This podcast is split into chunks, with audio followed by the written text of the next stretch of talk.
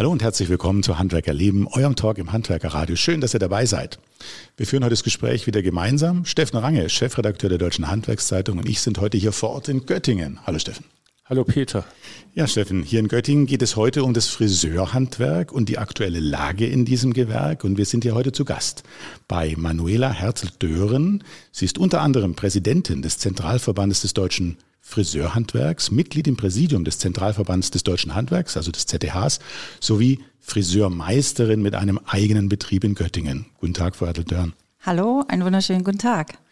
Frau Dörn, ich habe gerade gesagt, unter anderem Präsidentin, unter anderem Mitglied im Präsidium, unter anderem Friseurmeisterin. Ich glaube, Sie haben noch die eine oder andere Ausbildung auch inne. Darüber sprechen wir äh, später noch. Jetzt interessiert mich natürlich die eigentlichen äh, Frisurentrends, die eigentlichen Trends in dieser Branche.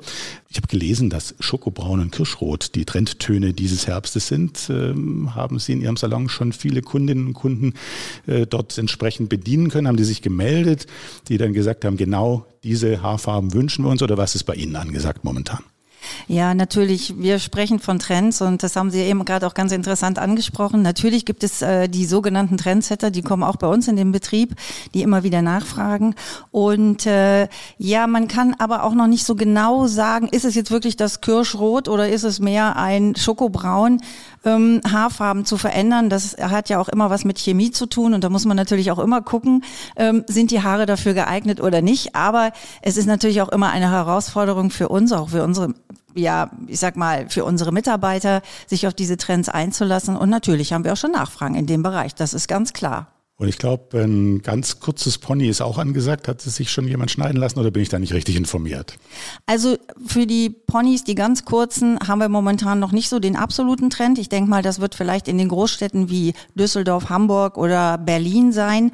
Ähm, wir sind noch auf der Welle, dass wir hier in dem kleinen Ort Göttingen äh, ja den Pony immer noch etwas länger tragen. Und ich glaube, man muss immer den Unterschied machen, was für ein Typ an Trägerin habe ich vor mir. Und äh, ich kann nicht immer verallgemeinern, das ist jetzt gut für den Typ oder das nicht. Also es ist wirklich sehr abhängig von dem Kunden oder von der Kundin, die vor mir sitzt. Aber so ein bisschen die Nachfrage geht schon in die Richtung, es gibt ja immer Moden, die sind einfach ja. da und die kommen bei Ihnen an oder empfehlen Sie auch entsprechend genau dieser Moden? Auch wir empfehlen natürlich auch diese Moden. Und wir haben ja unser HMAC von unserer Verbandsseite, wo wir ja zweimal im Jahr auch unsere Mode präsentieren, die von unseren jungen Leuten entwickelt wird. An erster Stelle unser ähm, Antonio Weinitschke und dann eben der Steven Maid, die eben so Trendsetter sind, diese Mode äh, aufnehmen und aber auch wichtig, ein Gespür dafür zu haben, um Trends aufzuspielen. Und die beiden sind da wirklich sehr stilsicher und äh, diese beiden Modehefte, die wir haben, also unser HMAC,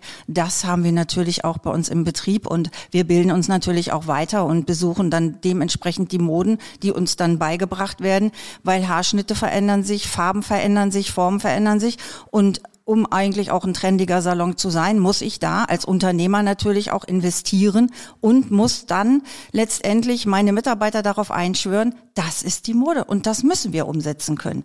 Und das macht natürlich viel Spaß, weil das ist kein Handwerk, wo man einheitlich jeden Tag nur, ich sag jetzt mal, den Nagel in die Wand schlägt. Ich sehe schon, Sie brennen für das Handwerk, Sie brennen für das Gewerk, aber es gab ja auch ernstere Themen. Ja, genau. Kommen wir mal von der schönen Welt der Haarschnitte zu einem ernsten Thema. Die Friseure waren das Gesicht der Corona-Krise. Wie geht es den Betrieben jetzt? Also die Corona-Krise, ich sag mal, wir stecken eigentlich noch mittendrin. Wir haben uns ja davon noch gar nicht so erholt. Der erste Schub, der ja kam, war die Corona-Soforthilfen. Die sollten ja äh, nicht rückzahlbar sein. Das war ja der große ähm, ja, Streich von Herrn Scholz damals noch als Finanzminister. Ähm, in zwei Jahre später sah das Ganze anders aus. Also wir sind jetzt alle in der Rückzahlung und äh, es wird auch äh, der Föderalismus, den wir haben, schlägt auch hier wieder zu. Es ist unterschiedlich in den Ländern, in den Bundesländern und man darf ja eins nicht vergessen. Ähm, wir waren ja bis zum Anfang diesen Jahres immer noch in der Bedrohung, dass wir unsere Betriebe nicht zu 100 Prozent auslasten durften. Wir hatten ja immer noch die Mindestabstände und mussten das einhalten. Und das hat überhaupt keiner mehr ähm, gesehen. Also nach wie vor steckt das Handwerk, gerade das Friseurhandwerk, in einer großen Krise. Und äh, die Umbrüche sind wahnsinnig. Und macht sich bei Ihnen die Inflation gerade bemerkbar? Also die Inflation macht sich auch bemerkbar. Klar, die Kunden fangen an, ihre Termine weiter aus, also rauszuschieben. Was vorher vielleicht in sechs Wochen war, da haben wir jetzt acht Wochen oder zwölf Wochen Wartezeit. Auch das merken wir. Ähm, und äh, das ist natürlich auch immer negativ für die Betriebsentwicklung. Also das heißt, unsere Umsätze sind dann nicht mehr so, wie sie eigentlich sein sollten und die Gewinnentwicklungen gehen dadurch auch zurück. Also die Leute sparen am Haarschnitt. Richtig. Richtig. Sind die Leute auch unzuverlässiger geworden? In der Gastronomie wird oft berichtet, Menschen halten Termine nicht mehr ein, ghosten, also kommen einfach nicht mehr zum Friseur. Haben Sie da auch entsprechende Erfahrungen gemacht? Also das ist unterschiedlich, muss ich sagen. Ähm, es gibt Betriebe, die klagen darüber, ja.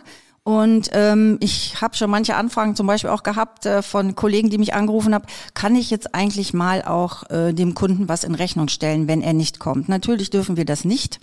Das ist äh, nicht äh, ähm, einforderbar. Ich im Betrieb ähm, muss sagen, wir haben es eigentlich ganz gut abgeschaltet, weil wir immer sagen, wir haben Wartelisten.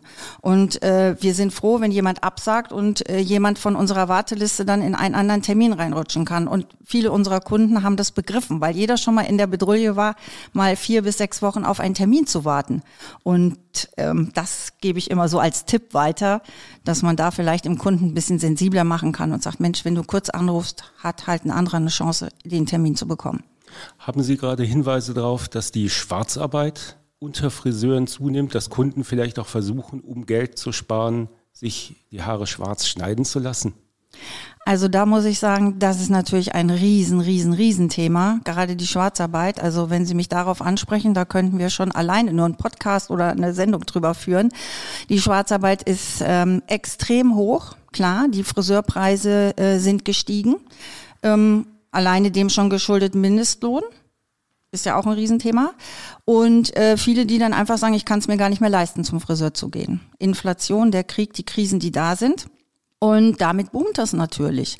Und wenn man jetzt mal guckt, die Betriebe zum Beispiel, ähm, die unter dem Radar, sage ich mal, fliegen, die werden ja auch nicht groß kontrolliert. Also da fehlen uns einfach ähm, vom Zoll, sage ich mal, die Unterstützung auch äh, in dem privaten Bereich zu ermitteln. Das dürfen die aber nicht. Und da sind uns natürlich die Hände gebunden.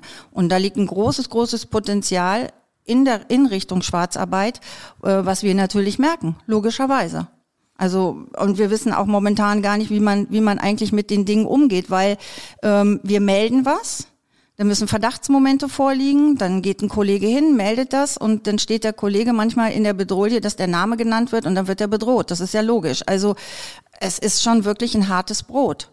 Und da wäre ich wirklich der Politik eben auch dankbar, wenn dort einfach mal nochmal ähm, stärkere Maßnahmen ergriffen werden und auch nochmal genauer hingeschaut wird, wie geht denn eigentlich diese Schwarzarbeit, ohne dass die Kollegen Angst haben müssen, ich werde jetzt bedroht oder oder mein Betrieb wird jetzt auch unterwandert, ja? Also da muss man ja auch noch mal das Hauptaugenmerk drauf legen. Also das ist wie gesagt ein Riesenthema, gerade was Richtung Schwarzarbeit geht und wenn ähm, diese Mindestlohndebatte, was ja momentan politisch ja geführt wird, weiter nach vorne geht, dann wird es noch mehr in diese Richtung gehen, denn das ist ein, einfach äh, ja nicht mehr nicht mehr tragbar.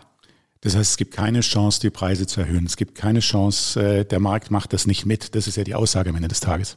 Genau. Also wenn wir jetzt mal überlegen, ähm, wenn wir die Preisgestaltung in einem Betrieb nehmen, ähm, dann müssen wir ja die Preise so kalkulieren, dass der letztendlich der Kunde auch ähm, den Mitarbeiter mitbezahlt. Ja, also das heißt, ich als Unternehmer muss so kalkulieren, dass der Haarschnitt letztendlich den Preis auch einbringt. Und äh, wir sind da wirklich an einem an einer Kalkulation angekommen, wo man sagen muss, noch mehr on top wird dann nicht mehr bezahlt.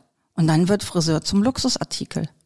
Das ist einfach so. Und das ist doch traurig. Was heißt denn das ganz konkret mal bei einem Herren äh, Haarschnitt, der irgendwo, was kostet der normalerweise? 20, also, 30, 40 Euro 40 sowas? Euro so in dem Dreh. Also da müssten wir sagen, also wenn wir jetzt vom Mindestlohn noch höher gehen würden, wir würden jetzt auf 13, 14, 15 Euro hochgehen, dann sind wir schon immer mal bei 60, 80 Euro. Je nachdem, wo mein Betrieb eben auch liegt, ne? also was auch noch für andere Grundlagen da sind. Also Mieten, Aber, Energie, was genau, alles dazu was alles dazukommt. Ne? Mhm. Hören Sie denn von vielen Beschwerden aus gerade Ostdeutschland über den Mindestlohn? Und haben Sie Sorge, dass das Thema im nächsten Bundestagswahlkampf vielleicht wieder hochgezogen wird? Ja, ganz große Sorge, dass dieses Thema nach wie vor von der Politik betrieben wird Und ich finde, das ist überhaupt kein Thema für die Politik. Denn ähm, wir sind ja in der Lage, als Landesverbände äh, mit den unseren Sozialpartnern zu verhandeln. Und das, äh, ja, das unterbindet man ja in dem Moment. Und das ist eigentlich schade, weil äh, wir kämpfen natürlich auch für unsere Mitarbeiter, dass die gut entlohnt werden. Und ich denke, äh, die Politik sollte vielleicht mal die Idee haben, äh, so weit zu denken und zu sagen, Arbeit lohnt sich und du wirst für deine Arbeit belohnt. Das ist doch der richtige Gedanke. Und ich glaube, das wäre auch der richtige Weg von der Politik. Und natürlich ist es auch so, dass äh, meine Kollegen im, im Ostbereich auch Ängste haben, genauso wie wir im Westen. Also wir sind eine Welt und ich glaube, wir sollten da mit dem Gedanken aufhören, mit Ost und West. Nur gemeinsam können wir für dieses Friseurhandwerk kämpfen und ähm, auch die, die Preise letztendlich. Wir müssen dafür kämpfen, stolz zu sein, Friseur zu sein und auch den Bereich so zu bearbeiten und auch stolz auf unsere Preise zu sein. Und ich glaube, das ist das, was wir brauchen, ein gemeinschaftliches Handeln nach vorne. Und ich glaube nicht, dass es wichtig ist, ob es Ost oder West ist denn jeder hat seine Existenzängste. Und ähm, ich werde vom, von meinen Kollegen aus dem Westen angerufen, die Angst haben. Ich werde aus dem Ostbereich angerufen. Also wie gesagt, ich versuche immer für jeden auch ein offenes Ohr zu haben. Aber ähm, wir müssen einfach umstrukturieren und wirklich nach vorne gehen und sagen, das ist ein alter Zopf, den schneiden wir ab. Und gerade was auch den Mindestlohn anbelangt, da gemeinsam gegen kämpfen, weil wir können das selber viel, viel besser regeln. Also das eine ist, dass die Marktpreise, die sie jetzt ja setzen müssen, dass sie eine Akzeptanz finden, also im Endeffekt dafür werben. Aber das andere ist doch auch, die Kostenstruktur ist da. Momentan gibt es da irgendwelche Überlegungen, eine Entlastung zu schaffen für die Betriebe oder gibt es da keine Chance jetzt von äh, politischer Seite her? Also wir kämpfen ja nach wie vor für die 7% Mehrwertsteuerreduzierung oder auf 7% Mehrwertsteuer. Ähm, momentan ist es so, dass die Politik sich da sehr, sehr schwer mit tut. Ähm, man sieht es ja, was in der Gastronomie gerade passiert und äh, da würde uns natürlich sehr mit geholfen sein mit sieben Prozent Mehrwertsteuer, wenn man das wirklich mal schaffen würde. Das würde uns natürlich entgegenkommen und eben aber auch dem Endverbraucher entgegenkommen. Da, darum geht es ja letztendlich. Aber bis jetzt ist es sehr schwierig, also da Richtung Politik auch vorzustoßen. Also wir haben mehrere Gespräche schon geführt, auch äh, gerade was Richtung Wirtschaftsministerium geht. Herrn Lindner, Herrn Habeck als Wirtschaftsminister und auch in den Länderbereichen. Also da sind wir ja wirklich auch am Kämpfen und auch die Landesinnungsmeister sind da am Kämpfen in ihren einzelnen Ländern. Aber es ist natürlich schwer, dieses Thema zu ähm, richtig an den Mann zu bringen.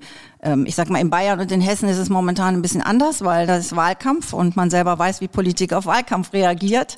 Da kann man schon mal eher so die Wunde, äh, den Finger in die Wunde legen, aber in den anderen Bundesländern ist es halt sehr schwer und wie gesagt übergeordnet in Berlin auch. Aber ähm, nichtsdestotrotz, ich sage immer mit Volldampf voraus und wir werden natürlich weiter an den 7% Mehrwertsteuer arbeiten.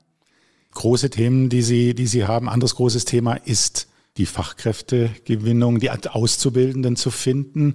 Ist ein, alle sprechen von der Generation Z oder Generation Z. Ähm, ist es schwieriger geworden, mit ihr zu arbeiten, sie überhaupt fürs Handwerk zu begeistern?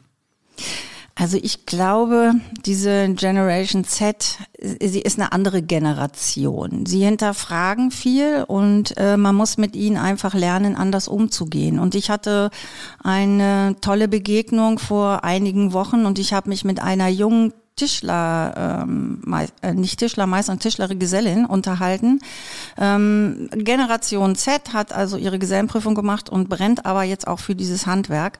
Und ich muss sagen, ich habe viele tolle Ideen von ihr gelernt und äh, ich habe ein tolles Gespräch mit ihr geführt, weil ich verstanden habe, ähm, wie die Generation äh, Generation Z oder Generation Z tickt ähm, sie hinterfragen, wie ich jetzt eben auch schon im Anfang gesagt habe, sie hinterfragen vieles. Also ich kann mich an meine Ausbildungszeit erinnern, es wurde das wurde gesagt, das machst du jetzt, das machst du jetzt und das machst du jetzt. Und das hat man einfach abgearbeitet.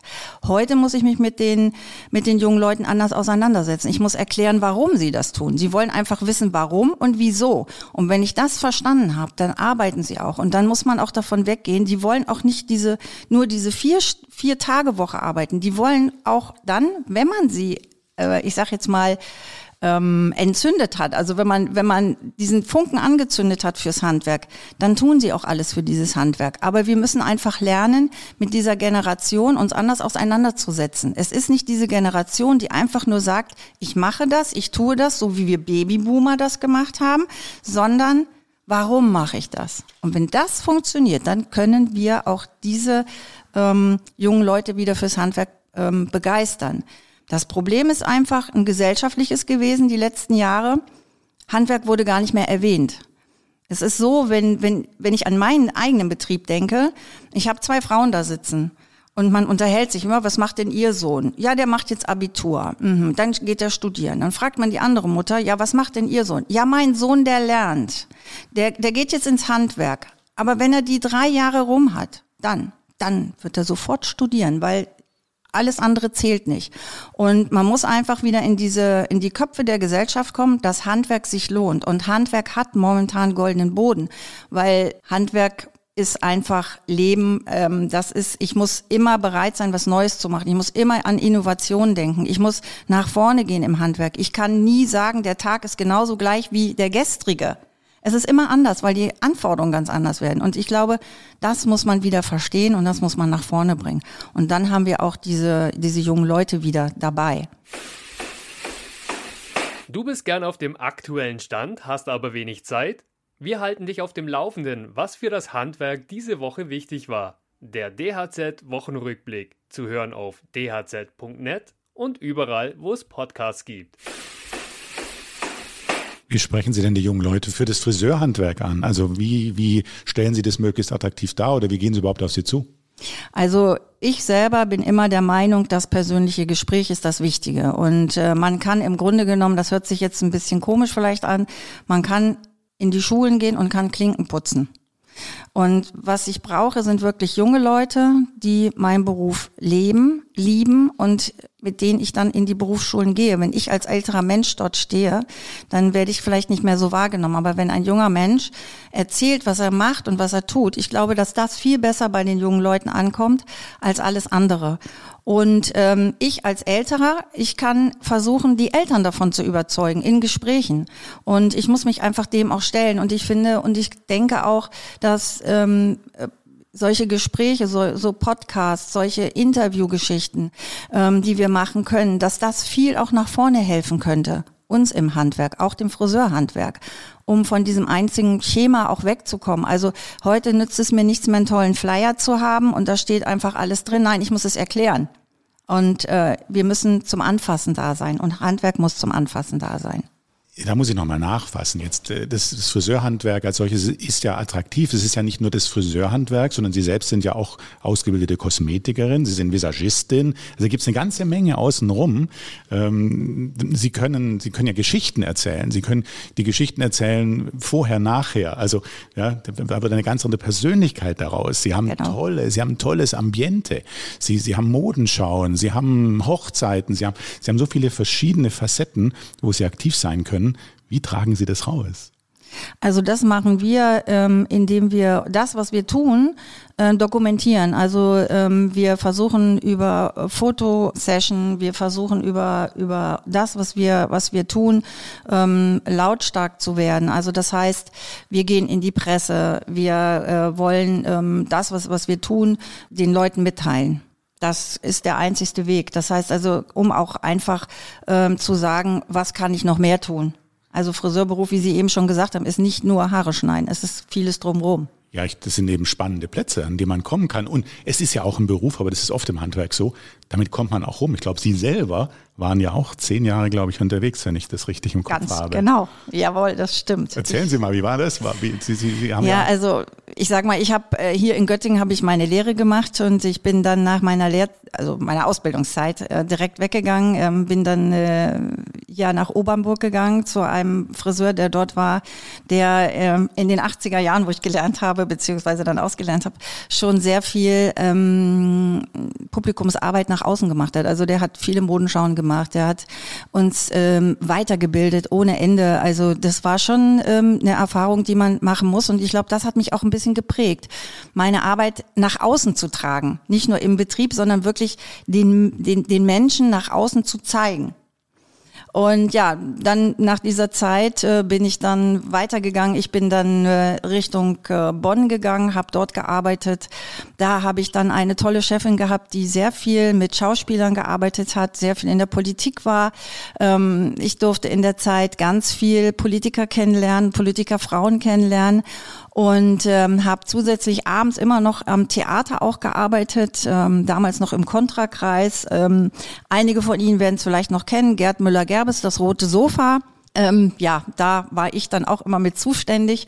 Das war so ein Nebenbei-Job. Habe in der Zeit meinen Visagisten, ähm, mein Visagist gemacht, ähm, habe meine Meisterprüfung dann gemacht. Äh, bin nach meiner Meisterprüfung habe ich ähm, einen Betrieb geführt, was man mir angeboten hat. Ja, und dann habe ich mir überlegt, jetzt müsstest du noch mal ein bisschen was anderes machen. Bin dann also ähm, in die Industrie gegangen, habe dort als Fachtrainerin einige Jahre gearbeitet und ja, und dann kamen so die privaten Geschichten. Also dann kam eine Heirat, dann habe ich meinen Sohn bekommen und bin wieder zurückgegangen um, nach Göttingen.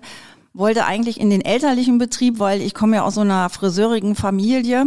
Und ähm, Friseurik heißt mit Tradition. Mit Tradition, ja, mit ganz viel Tradition. Also mein Urgroßvater war schon Friseur und äh, da muss ich Ihnen ganz ehrlich sagen, also der hat ähm, Zähne gezogen und noch zu Ader gelassen und da bin ich froh, dass ich da raus bin, weil das wäre dann doch nicht mehr so ganz mein Metier gewesen. Also da konzentriere ich mich dann lieber auf das Schöne, also auf die Haare und auf wirklich ein tolles Make-up oder so. Und ähm, ja, wie gesagt, bin dann also hier nach Göttingen gekommen war dann hier, wollte den Betrieb meiner Eltern übernehmen und ähm, ja, das hat dann nicht so ganz funktioniert, weil ähm, wild und jung und ähm, älter und bodenständig, das wäre nicht ganz so gut gegangen. Also von daher habe ich dann den Weg gewählt, dass ich mich selber selbstständig mache mit allem Pipapo. Also wirklich gewachsen daran. Ähm, man weiß selber, Verhandlungen mit Banken führen und ähm, auch mal zu zittern am Monatsende, geht es gut oder geht es nicht gut, das hat man auch mal durch, aber aus diesen Erfahrungen lernt man. Und ähm, dann ist man halt auch einfach gestandener und man wächst ja mit den Aufgaben. Ja, und vor einigen Jahren habe ich dann den elterlichen Betrieb übernommen und habe dann ähm, ja meinen ersten Salon verkauft und ja und arbeite seitdem in dem elterlichen Betrieb, den ich dann übernommen habe erfolgreich und äh, bin auch mittlerweile ein kleiner Geheimtipp hier für meine Region. Und das freut mich, dass ich das geschafft habe. Aber ich glaube, ich bin immer noch sehr bodenständig und stehe mit beiden Beinen im, im Leben und in meinem Geschäft. Und ich liebe das auch nach wie vor, Haare zu schneiden und für meine Kunden da zu sein, trotz den anderen Arbeiten, die ich mache im Ehrenamt, was ich natürlich auch sehr, sehr liebe, weil ich finde einfach, Friseure sind liebenswerte Menschen und ich möchte einfach für meine Friseure auch weiter kämpfen.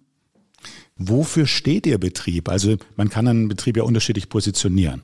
Ähm, wie würden Sie vielleicht äh, neudeutsch mit drei Hashtags sagen, äh, wofür steht Ihr Betrieb oder einfach mit ein paar Worten? Mhm. Also ich würde mal das so sagen, wir sind äh, modisch orientiert, wir sind äh, bodenständig, aber wir sind auch nachhaltig. Und ich glaube, das sind die drei Dinge, die uns hier prägen. Das heißt, Sie haben eine relativ breit aufgestellte Klientel. Jawohl. Wir haben breit aufgestellte Klientel, ich sag mal von ja, null bis Mitte 90 ist bei uns wirklich alles vertreten und äh, wir lieben alle unsere Kunden so, wie sie sind. Und es macht auch Spaß, weil man wirklich facettenreich arbeitet. Ich habe ja vorhin das Vorher-Nachher gesagt. Das äh, fasziniert mich immer, äh, das dann zu sehen. Also ähm, bevor sozusagen ähm, Sie an die Frisur gehen und äh, die Kosmetik, die, die, ja, alles, was man tun kann, um einen Menschen in seiner Persönlichkeit zu unterstützen. Ähm, Anne würde sagen, schöner aussehen zu lassen. Ich habe jetzt bewusst mal in seiner Persönlichkeit zu unterstützen äh, die Formulierung gewählt. Wie würden Sie sie wählen, die Formulierung? Ja, Sie, Sie haben da schon völlig recht. Es ist einfach wunderschön zu sehen, wie man Menschen positiv verändern kann. Und das ist es, glaube ich, das ist der Reiz. Das Aber so, das. dass sie sich wohlfühlen, ne? Ja, ja, unbedingt. Also ähm, gerade ganz besonders ähm, fällt mir so eine Geschichte ein. Ich habe eine nette Dame mal kennenlernen dürfen, die also heute auch noch bei mir Kundin ist.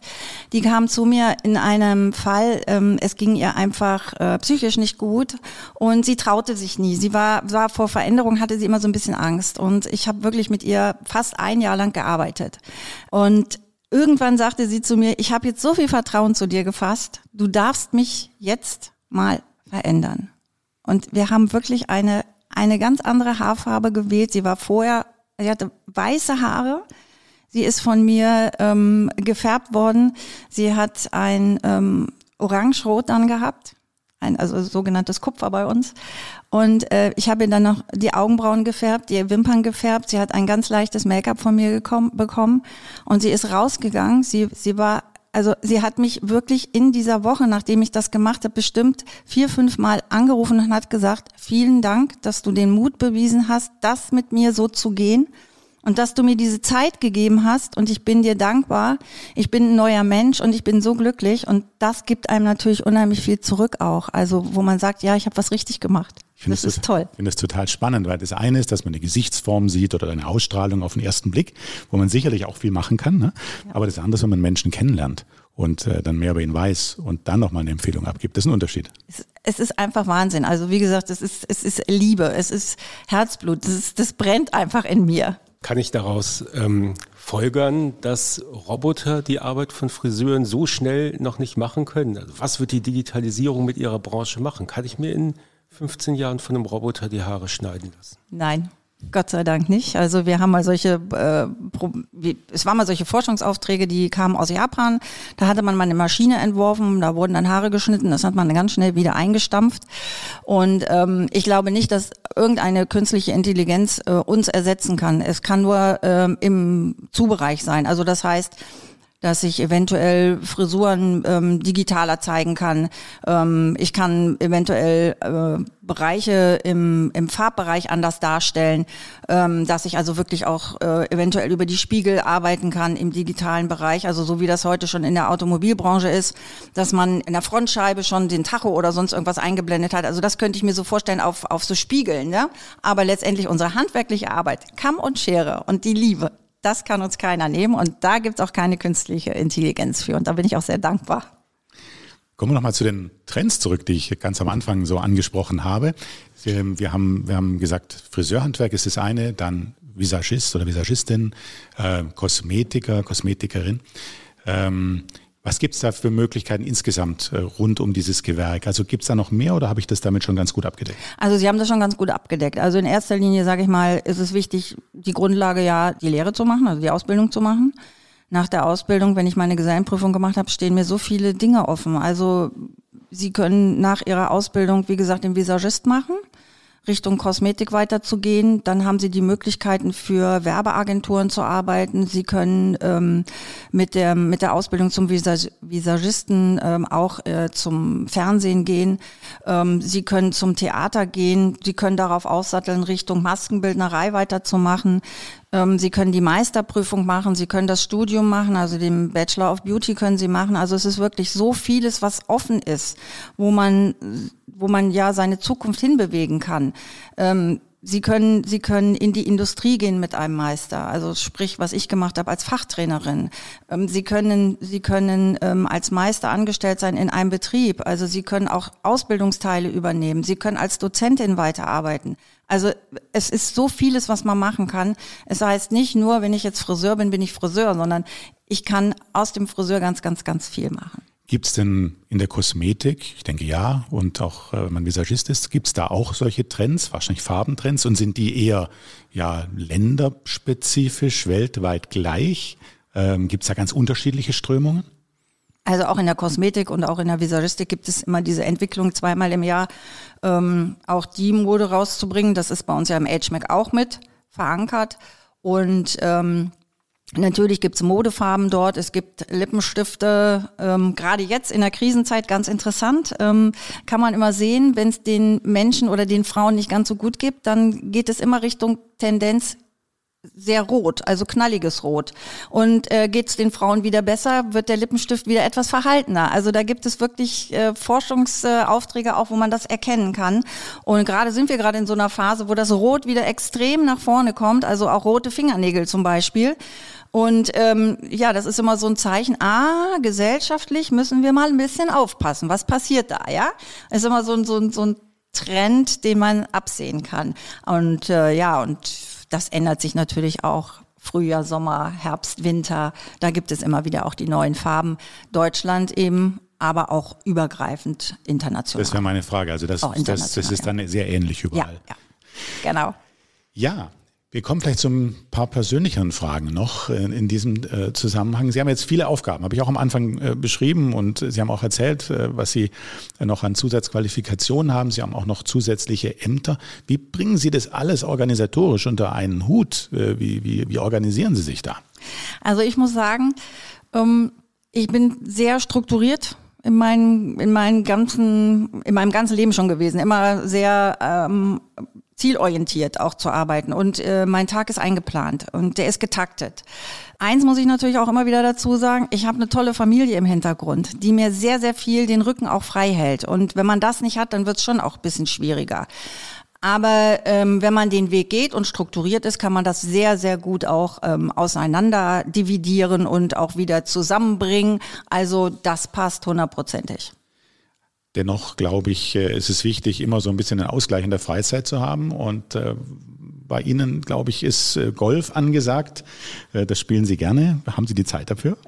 Ja, da nehme ich mir die Zeit für, weil man kann ja nicht nur arbeiten, also man muss ja auch mal ein bisschen Ausgleich haben. Und das Golfspielen nimmt ein bisschen Zeit in Anspruch, aber es ist ein sehr demütiger Sport, sage ich mal. Also ähm, manchmal dann denke ich mir, wenn ich jetzt auf den Golfplatz gehe, oh, heute ist dein bester Tag, du wirst spielen wie ein junger Gott, ja, Pustekuchen.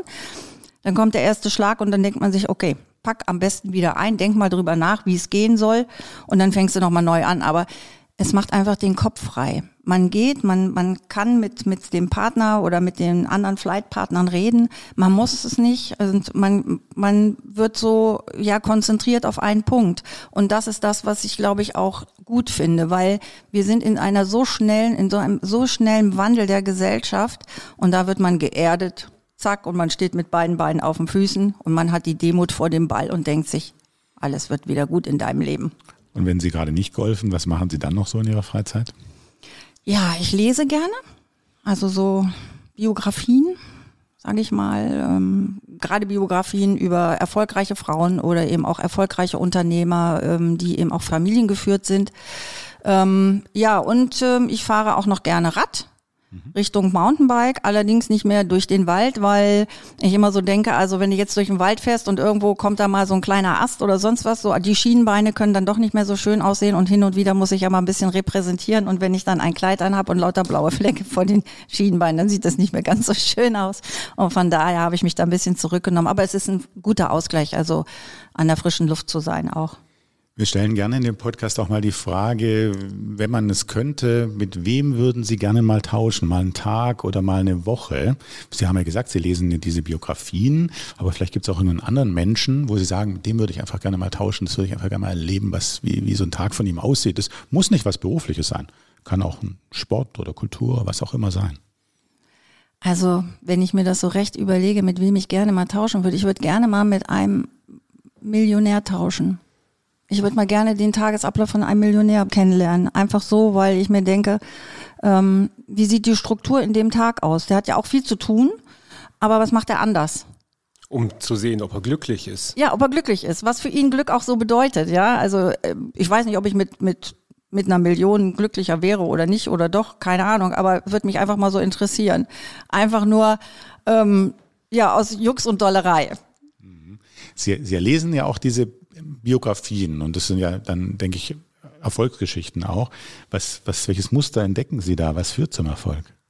Also was mich daran ähm, fasziniert, ist einfach, wie man aus kleinen Dingen große Stücke formen kann, mit einer gewissen Energie an Dinge ranzugehen, und sie auch wirklich ähm, zu entwickeln. Und selbst wenn jemand da ist, der sagt, das wird nichts, diesen Traum weiterzugehen und zu leben. Und ich glaube, das macht es aus. Und ich glaube, das macht einen auch erfolgreich, seinen Traum zu leben und diesen Weg zu gehen. Auch wenn es äh, mal nicht so rund läuft, aufzustehen, die Krone zu richten und weitergehen. Und das habe ich, glaube ich, auch aus diesen Biografien gelernt. Wirklich die Krone zu richten, egal wie es ist, geh weiter, aber geh straight deinen Weg.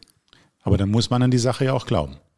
Ja, unbedingt. Und ich glaube, das ist auch wichtig, dass man an, an die Sache glauben muss. Sonst geht man heutzutage unter. Also ich muss überzeugt sein von dem Ziel, was ich vor Augen habe. Ja, ja, unbedingt. Also Ziele stecken, Ziele erreichen, das ist das, was ganz wichtig ist im Leben. Weil wenn ich keine Ziele habe, habe ich, habe ich, glaube ich, keine Ideen für mein Leben. Wenn Sie jetzt zurückblicken, Sie haben jetzt, äh, ja, wie lange sind Sie jetzt in Ihrem Beruf?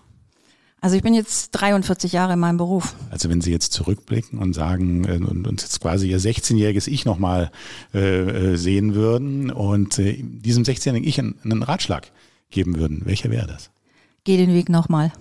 Er war einfach toll und er ist bis jetzt immer noch toll. Geh ihn nochmal. Ja, wir kommen jetzt zu ein paar äh, kurzen, kompakten Fragen mit der Bitte, dass Sie die auch ganz kurz und kompakt äh, beantworten. Ja, die erste Frage war, was war Ihre beste Entscheidung im Leben? Friseur zu werden. Das ist meine beste Entscheidung gewesen. Haben Sie ein Vorbild? Ja, habe ich. Meine Großmutter. Wollen Sie verraten, warum?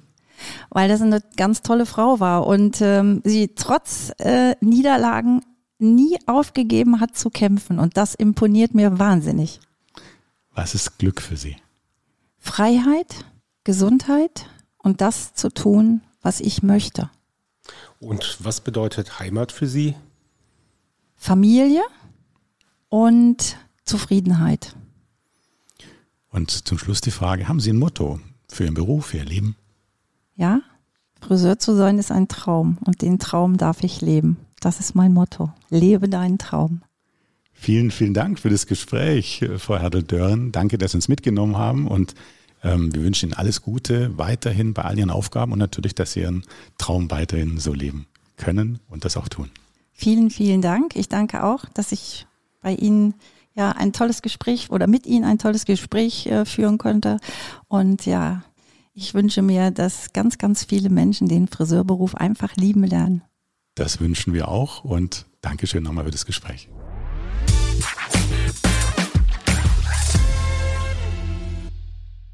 Handwerk erleben ist eine Produktion der Handwerker Radio GmbH. Mehr Informationen und unseren Livestream zum Sender findet ihr unter www.handwerker-radio.de.